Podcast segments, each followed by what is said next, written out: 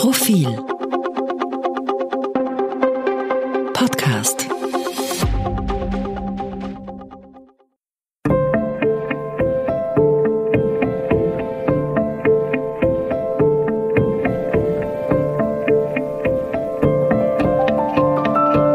Tauwetter, der Profil-Podcast zur Klimakrise.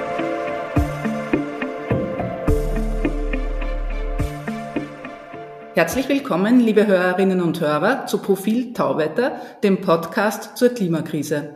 Mein Name ist Christina Hiptmeier. Und ich bin Josef Gepp. Hallo.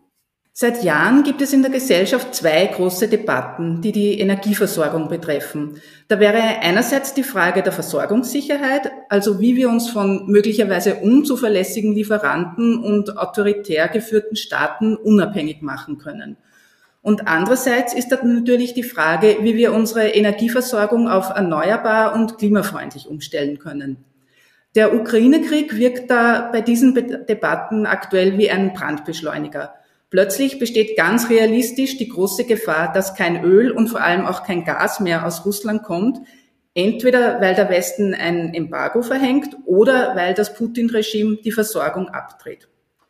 Da stellt sich die Frage, wie können wir also unser Energiesystem fundamental umstellen, noch dazu möglichst rasch? Darüber kann man natürlich viele, viele Stunden lang diskutieren, aber in dieser Folge von Tauwetter wollen wir einen Überblick geben, wie die wichtigsten Etappen und Eckpunkte der Energiewende jetzt aussehen müssten. Wir begrüßen heute gleich zwei Experten, die sich tagtäglich mit diesem Thema beschäftigen, nämlich Franz Angerer und Günter Pauritsch, der Geschäftsführer und der Energieökonomie-Experte von der österreichischen Energieagentur. Das ist ein Think Tank, der sich federführend mit derartigen Fragen befasst. Herzlich willkommen. Grüß Gott. Grüß Gott, danke für die Einladung. Fangen wir gleich an bei diesem alles überlagernden tagespolitischen Ereignis. Viele Experten warnen, dass im nächsten Winter ein großes Problem auf Europa zukommt, weil kein Gas mehr aus Russland kommen könnte. Halten Sie das eigentlich für realistisch? Naja, generell muss man sagen, dass die Europäische Union in ihrer Gesamtheit äh, natürlich eine doch signifikante Abhängigkeit von Gasimporten aus Russland hat. Und für Österreich als einen der kleineren Mitgliedstaaten der Europäischen Union schaut das Ganze noch stärker aus, weil wir ca. 80 Prozent unserer Gasimporte aus Russland äh, bekommen.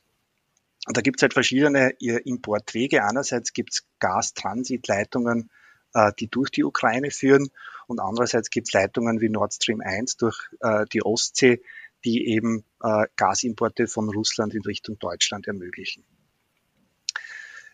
Momentan sind wir mit einer Situation konfrontiert, die sich jetzt äh, auf sehr dramatische Weise verändert hat. Denn in der Vergangenheit war es ja tatsächlich so, dass Gas eigentlich nur den einzigen Makel hatte, dass es ein fossiler Energieträger war und ähm, wir aufgrund der Klimaneutralitätserfordernisse äh, die Notwendigkeit hatten, Gas zu substituieren.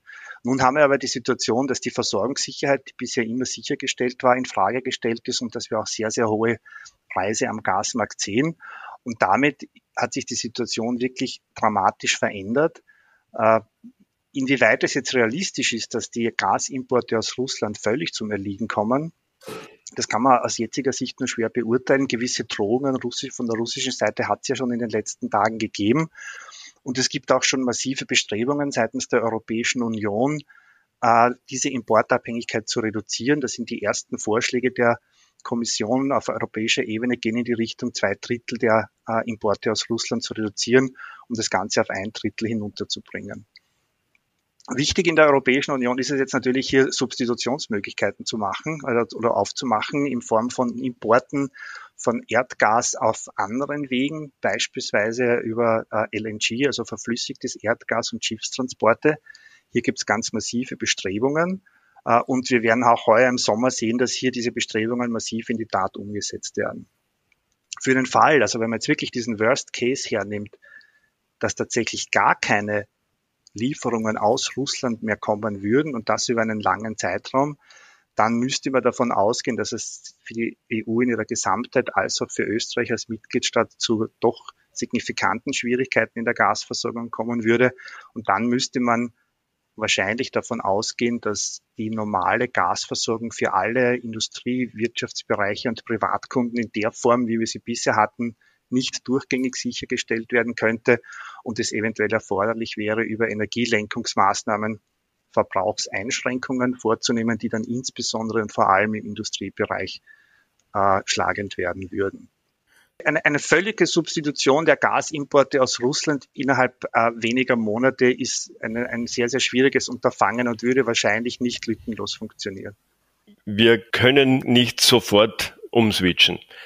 Das heißt, eine kurzfristige Lösung auf, auf Russengas zu verzichten oder auf Gas aus Russland zu verzichten, gibt es nicht. Es gibt viele kleine Maßnahmen, die den Verbrauch deutlich reduzieren können, aber eine Sofortmaßnahme ist vollkommen, vollkommen undenkbar. Das, das Einzige, das schnell geht, ist auf LNG umzuswitchen, wie bereits, wie bereits gesagt. Jetzt gibt es momentan Ideen, dass man zum Beispiel die Laufzeit von Kohlekraftwerken verlängert, was natürlich äh, äh, Klima, äh, aus, aus, aus Klimahinsicht eine Katastrophe wäre.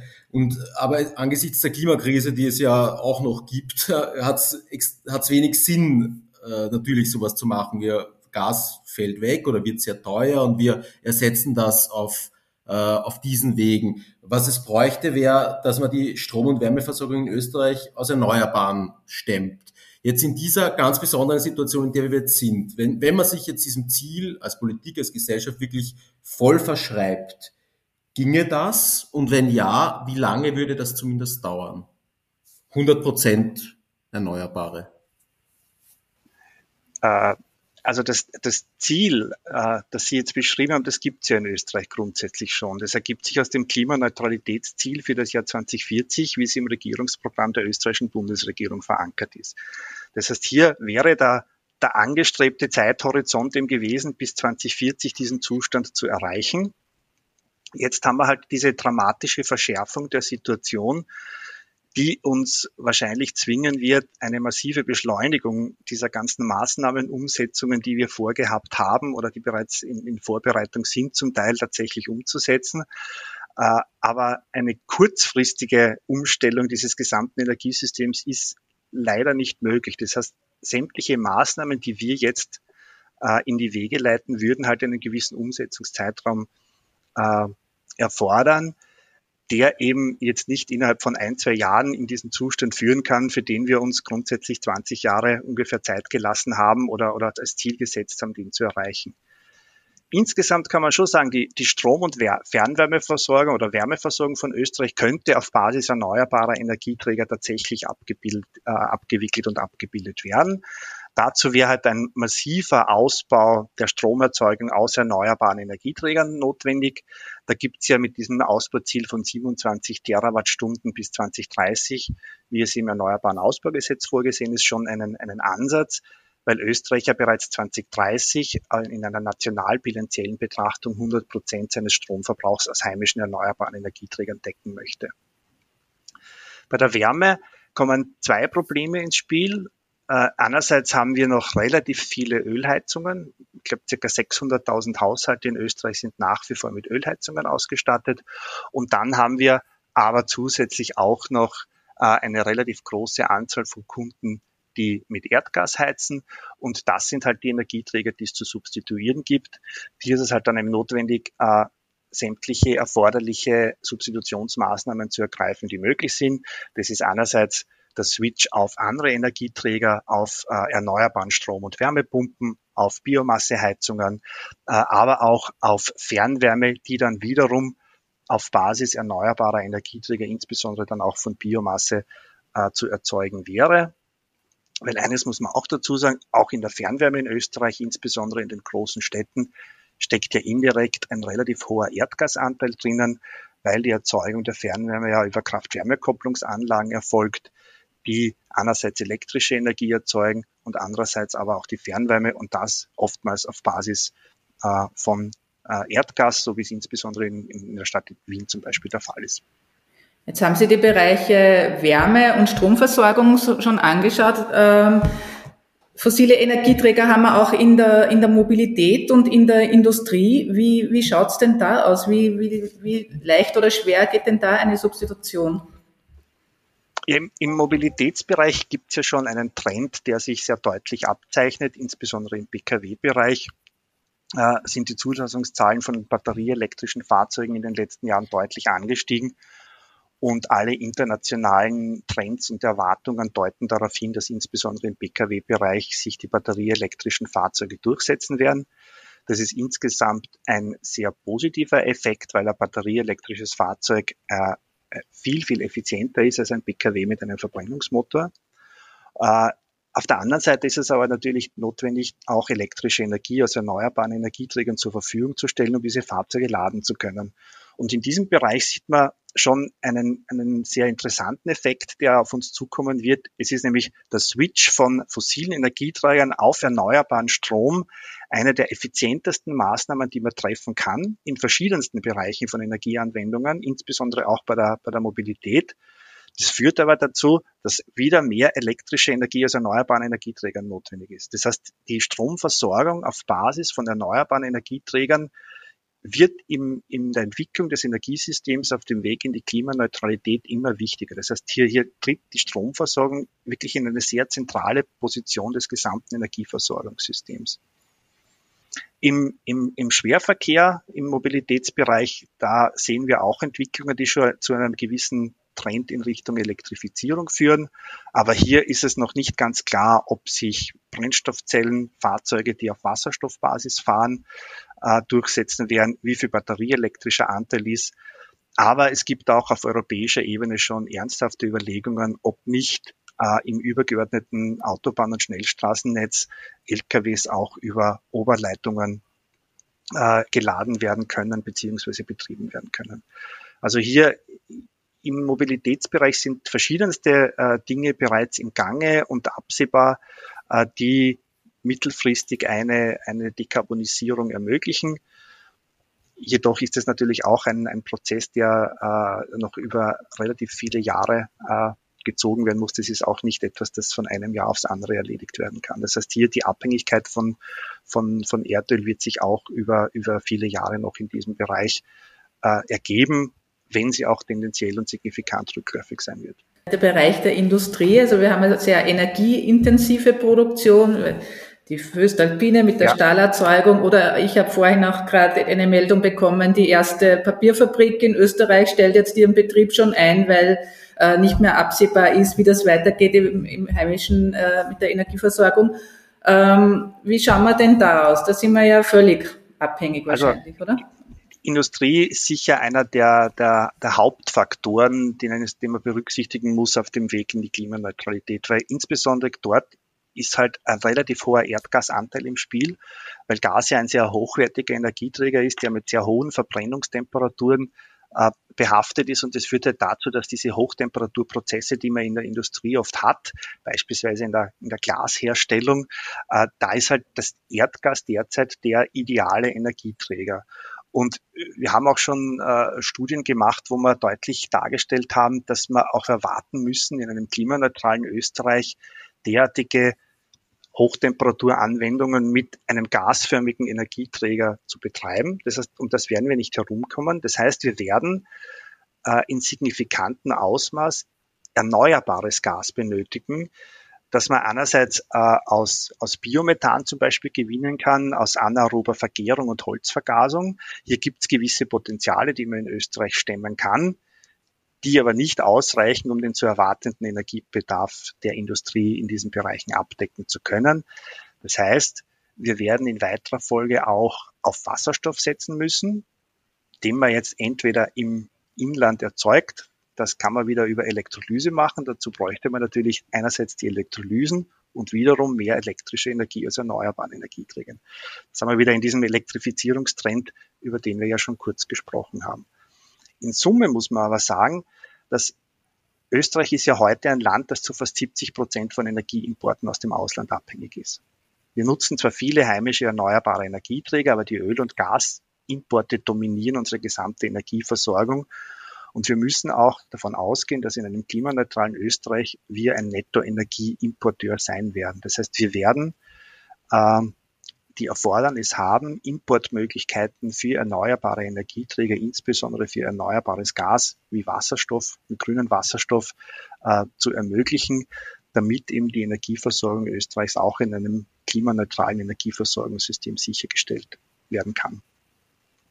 Von, von diesem Biogas und, und auch Ölen, Bioöl ist auch immer wieder die, die, die Rede im Zusammenhang mit, mit der normalen Beheiz, mit, dem Beheizen von Häusern und Wohnungen. Wenn ich Sie richtig verstehe, ist das dann demnach sehr unrealistisch, weil man diese Anwendungen zum Beispiel für die Industrie braucht. Ich bin überzeugt davon, dass wir sehr kluge energiepolitische Entscheidungen werden treffen müssen, weil wir nicht für alle verschiedenen denkbaren Anwendungen ausreichende Mengen an erneuerbaren Energieträgern zur Verfügung haben werden. Das heißt, wir werden dort, wo es keine anderen Möglichkeiten der Dekarbonisierung gibt, als ein erneuerbares Gas einzusetzen, dort werden wir die Haupt, den Hauptfokus hinlegen müssen und überall dort, wo es andere Möglichkeiten gibt, werden wir die anderen Möglichkeiten äh, verwenden müssen. Und insbesondere, wenn es darum geht, äh, Gebäude zu heizen, also im Raumwärmebereich, da gibt es eine Vielzahl von anderen Möglichkeiten, die deutlich äh, besser passen, als den Versuch zu machen, irgendwie äh, mit, mit erneuerbaren Gasen zu heizen beispielsweise. Also da haben wir Biomasse, wir können mit Wärmepumpen und erneuerbarem Strom arbeiten, wir können äh, die Fernwärme ausbauen auf Basis erneuerbarer Energieträger äh, und, und ähnliche Dinge. Also hier gibt es gerade im Raumwärmebereich eine Vielzahl von Substitutionsmöglichkeiten, äh, die zum Teil heute ja schon marktreif zur Verfügung stehen und wo es auch keine Forschung und Entwicklung mehr erfordert, sondern wo man einfach nur in die Umsetzung kommen muss. Ein viel diskutierter Sektor im Bereich Mobilität ist auch der Flugverkehr. Über den wird viel gesprochen. Der ist zwar jetzt vergleichsweise nicht so groß, aber wächst schnell, also zumindest Stand vor Corona. Wie schaut es da eigentlich aus? Kann man relativ kurz und schnell antworten. Der Flugverkehr ist extrem gewachsen in den letzten Jahren. Die letzten zwei Jahre ist äh, deutlich weniger geworden. Der Flugverkehr hat nur sehr, sehr wenige Alternativen. Das eine sind Bioöle, die theoretisch verwendet werden können, wenn sie als HVO umgewandelt werden. Und auf der anderen Seite sind es sogenannte E-Fuels, also Treibstoffe, die auf Basis von erneuerbarem Strom erzeugt werden. Diese E-Fuels gibt es derzeit nur im Labor, nicht, sind kaum zu kaufen, weil sie viel zu teuer sind. Aber es sind eine der wenigen Hoffnungen, die für die, für die Flugindustrie übrig bleiben. E-Fuels haben den großen Nachteil, dass sie sehr, sehr lange Umwandlungswirkungsgrade haben, also sehr schlechte Wirkungsgrade haben.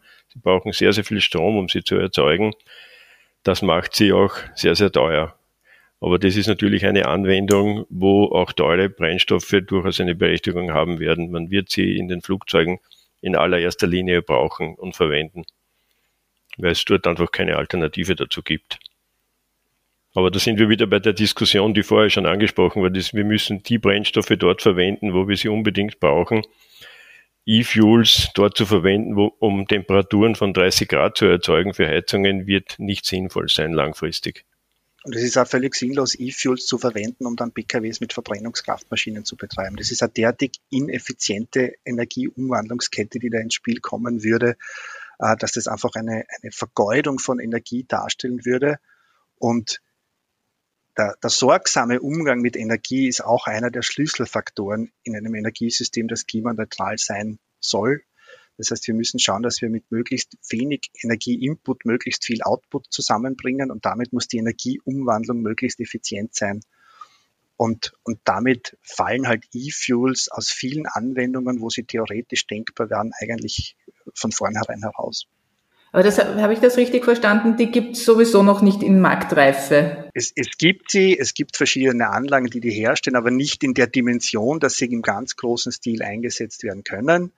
Äh, aber wie Franz Angerer schon gesagt, gerade die Luftfahrt, da sieht man, also dass äh, Antriebskonzepte auf Basis anderer Technologien als der Nutzung eines flüssigen Treibstoffes sind in derartig frühen Entwicklungsstadien, dass wir nicht damit rechnen können, in den nächsten 15 bis 20 Jahren hier im großen Stil solche Antriebssysteme im Markt zu haben. Und deshalb ist mittelfristig die einzige Möglichkeit der Dekarbonisierung des Flugverkehrs mit einem synthetischen Treibstoff auf Basis erneuerbarer Energieträger äh, dort zu arbeiten und, weiter im Strahltriebwerke einzusetzen, wie es momentan der Fall ist. Wenn wir jetzt die vier Bereiche hernehmen, über die wir gesprochen haben, also äh, Stromerzeugung, Raumwärme, Mobilität und Industrie, und das wirkt natürlich, wie Sie erklärt haben, alles zusammen. Aber trotzdem, wo ist, es, ist die Dekarbonisierung jetzt vergleichsweise am leichtesten und wo ist sie am schwersten? Wie schätzen Sie das ein? Am leichtesten ist es im, beim BKW-Verkehr und in der Raumwärme. Dort haben wir Alternativen. Dort wissen wir, wie es geht. Wir wissen aber auch, dass es nicht von heute auf morgen geht. Wir haben im BKW-Verkehr das, das Elektrofahrzeug, das ist gut entwickelt, befindet sich in einem Markthochlauf, der uns selbst positiv überrascht. Wir haben in der Raumwärme Wärmepumpen zur Verfügung, wir haben Fernwärme zur Verfügung, wir haben erneuerbare Systeme zur Verfügung, die sind technisch ausgereift. Aber hier dauert es viele, wir, wir rechnen zumindest mit zwei Jahrzehnten, um hier diese Systeme auch überall in, den, überall in Einsatz zu bringen. Das wird möglicherweise bei Mobilität schneller gehen, weil die Wechselraten der Fahrzeuge einfach viel, viel kürzer sind. Autos leben acht bis zehn Jahre im Normalfall und werden dann getauscht. Bei Wohnungen dauert es sehr, sehr viel länger. Bei Heizungssystemen dauert es im Normalfall 25 bis 30 Jahre, bis die Anlagen getauscht werden. Man wird auch, man wird mit gewissen Vorzieheffekten rechnen müssen, wenn die Preise entsprechend antreiben. Aber in diesen beiden Sektoren wird, haben wir Technologien, dort wird es relativ flott gehen. Bei der Industrie, Günther, ja gut, bei der Industrie haben wir schon gesagt, da, da gibt es halt verschiedene Bereiche, da werden wir gasförmige Energieträger brauchen. Das heißt, wir werden die möglichst viel im, im Inland erzeugen müssen, äh, aber auch Importmöglichkeiten erschließen müssen. Hier hoffentlich in einem guten Einklang mit der Europäischen Union in ihrer Gesamtheit, weil für den Import von gasförmigen Energieträgern äh, auf erneuerbarer Basis, muss man sagen, hat Österreich als kleines Binnenland ohne Zugang zu Seehäfen eigentlich auch eine eher ungünstige geografische Lage, muss man ganz offen dazu sagen. Da gibt es gewisse Standortnachteile, mit denen wir konfrontiert sind. Und umso notwendiger ist es, ist möglichst rasch und, und, und frühzeitig solche Importmöglichkeiten zu erschließen und auszuloten, aus welchen Gegenden wir hier Importe äh, in Zukunft ermöglichen werden äh, können.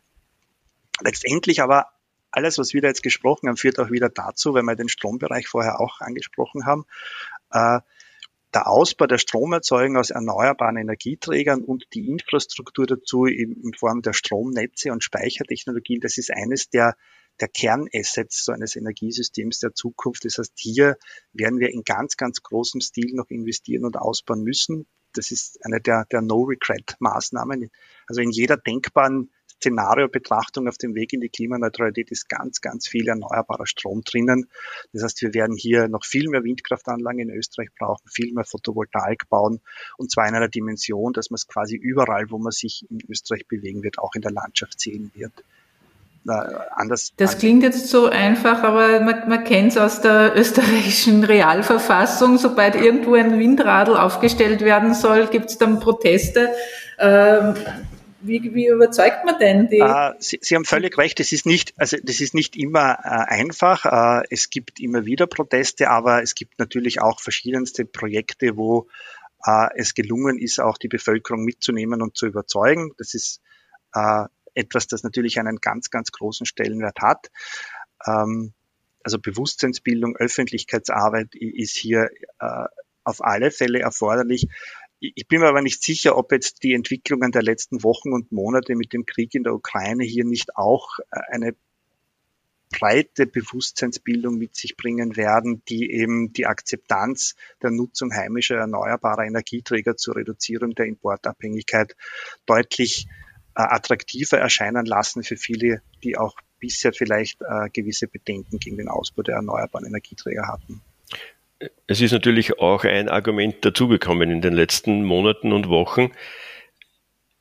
Wir blicken auf, ein, auf eine Dekade zurück, wo Energie extrem günstig war und sehr billig war. Vor allem für Haushalte hat es für sehr viele Haushalte weniger Rolle gespielt, wie teuer, wie teuer es ist.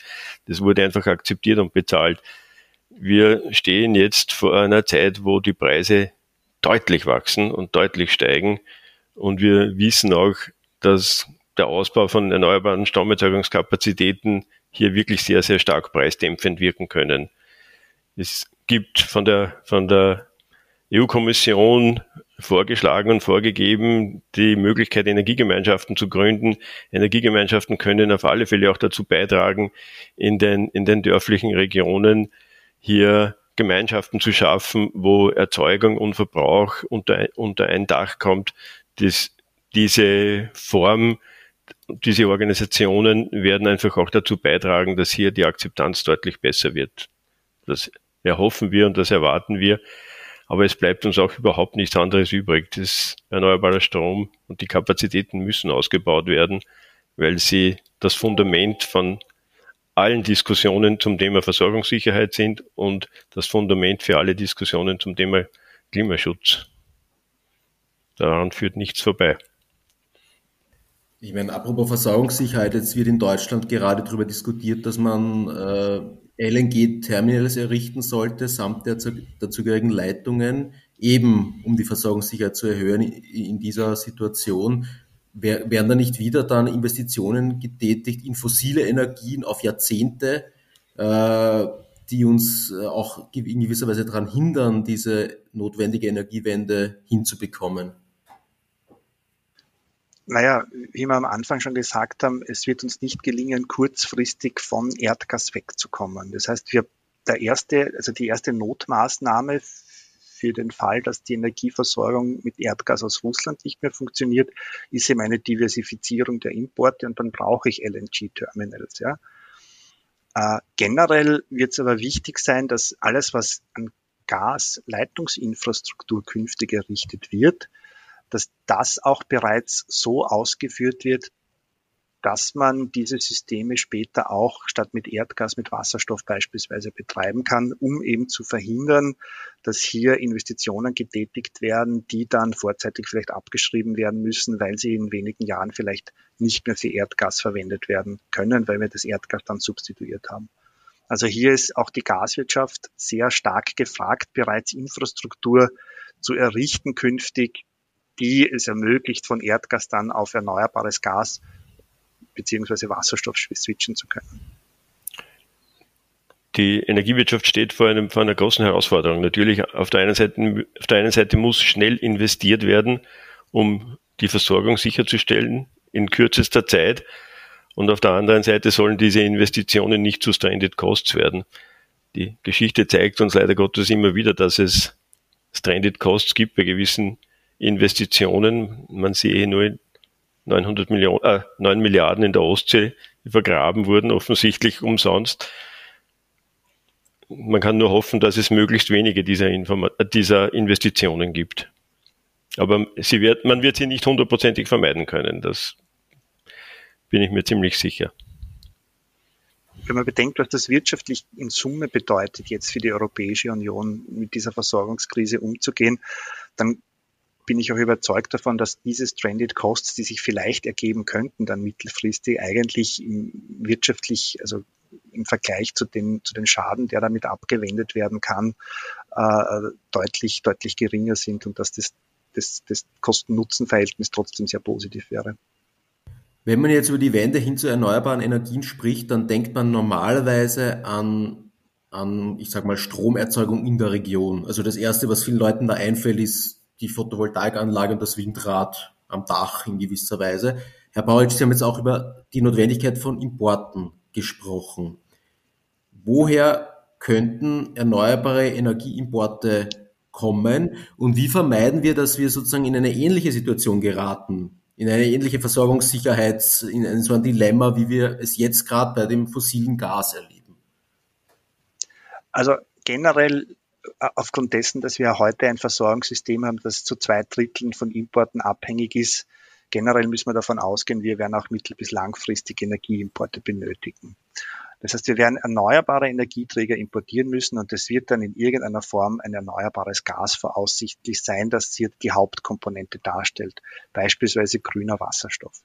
Und da ist es jetzt noch nicht klar, wo in der, in der Welt eben sich die, die Erzeugungsschwerpunkte ergeben werden, aber Wasserstoff kann man ja aus Elektrolyse mit elektrischer Energie machen. Das heißt, tendenziell werden das Gegenden sein, die hohe erneuerbaren Potenziale haben. Das sind Gegenden mit viel Sonneneinstrahlung äh, oder hohen Windkraftkapazitäten. Äh, man muss aber davon ausgehen, dass es für diesen Wasserstoff künftig wahrscheinlich tatsächlich einen globalen Markt geben wird äh, mit einerseits Schiffstransport auf globaler Ebene, aber auch dann in, in geringeren Distanzen mit, mit entsprechenden äh, Pipeline-Transporten, so wie es heute beim Erdgas der Fall ist.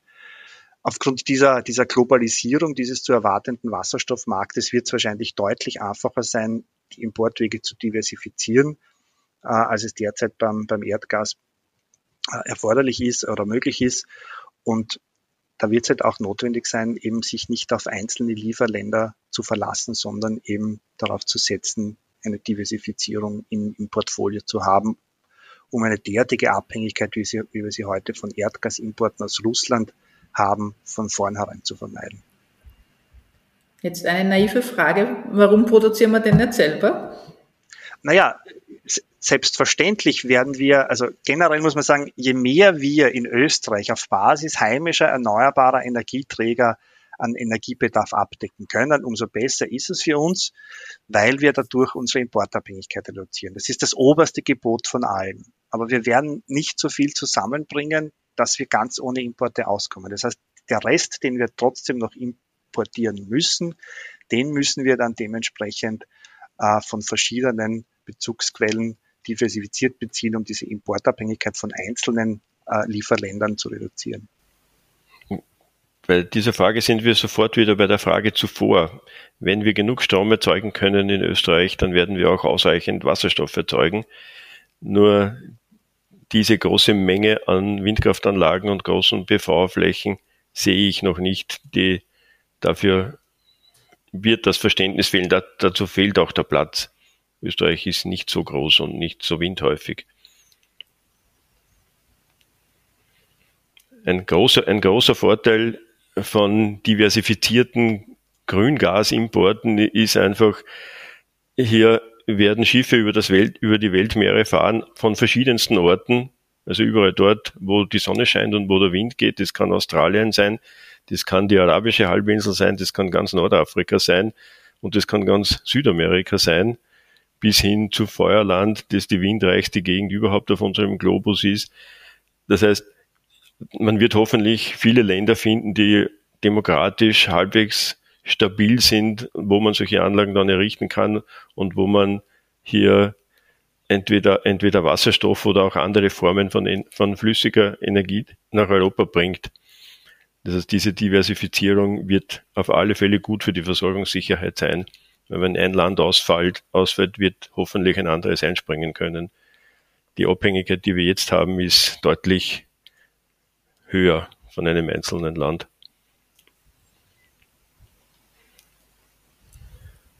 Ich meine, vor 15 Jahren ist, ist wenn das gelingt, worden. so einen globalen Markt zu machen, dann ist auch die Versorgung mit Energie auf globaler Ebene ein geringerer politischer Machtfaktor, als es momentan der Fall ist. Äh, vor 15 Jahren hat man viel gesprochen über dieses Desert Tech Projekt, äh, Photovoltaik in der Sahara. Ähm, dann ist das ein bisschen verschwunden und die Debatte hat sich ein bisschen verlagert eben zu regionaler Stromerzeugung, sage ich mal. Aber wenn ich es richtig verstehe, ist, ist sowas keineswegs vom Tisch. Es braucht definitiv dieses oder andere Projekte. Äh, das Desertec war ja, war ja ein Projekt, das auf den Export von elektrischer Energie aus Nordafrika in den EU-Raum abgezielt hat. Ja. Das, so etwas würde ich mir eigentlich nicht erwarten, dass noch einmal im großen Stil kommt. Aber wenn man mit erneuerbaren Strom in Nordafrika Wasserstoff erzeugt, dass man dann den Wasserstoff exportiert, beispielsweise über Pipelines in den EU-Raum, das ist sicher eine der, der Optionen, die auf alle Fälle attraktiv ist für die Europäische Union. Und das kann ich mir gut vorstellen, dass das mittelfristig auch der Fall sein wird. Ja. Also wenn man das jetzt wieder unter dem Deckmantel Deck bezeichnen würde, dann wäre es so etwas ähnliches. Nur der Energieträger, der exportiert wird, ist dann nicht Strom, sondern wahrscheinlich Wasserstoff.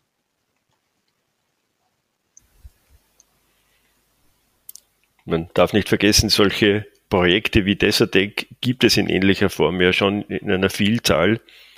Große, große Anlagen in, in Marokko, in Spanien, in Florida und in anderen Ländern in, in Amerika gibt es genau diese, diese Art der seinerzeit geplanten Anlagen. Die sind unterm Radar mittlerweile auch entstanden.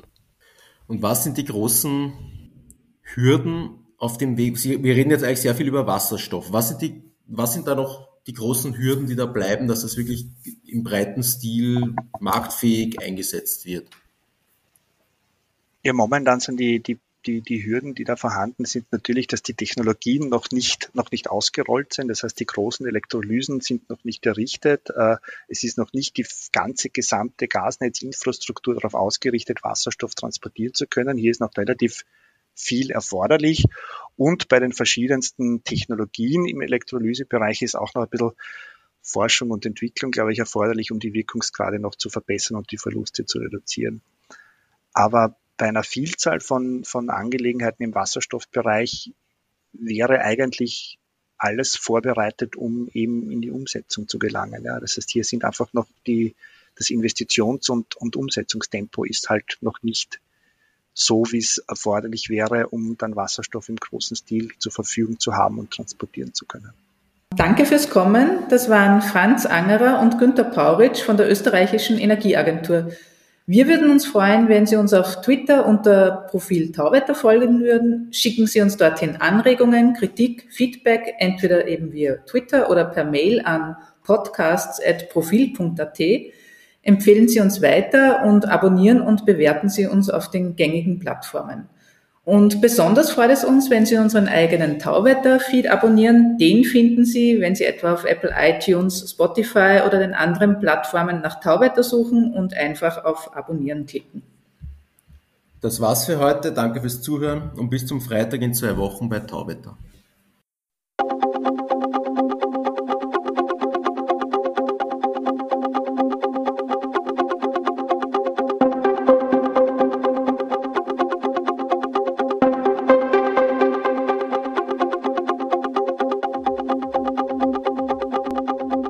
Zum Thema auf Profil.at.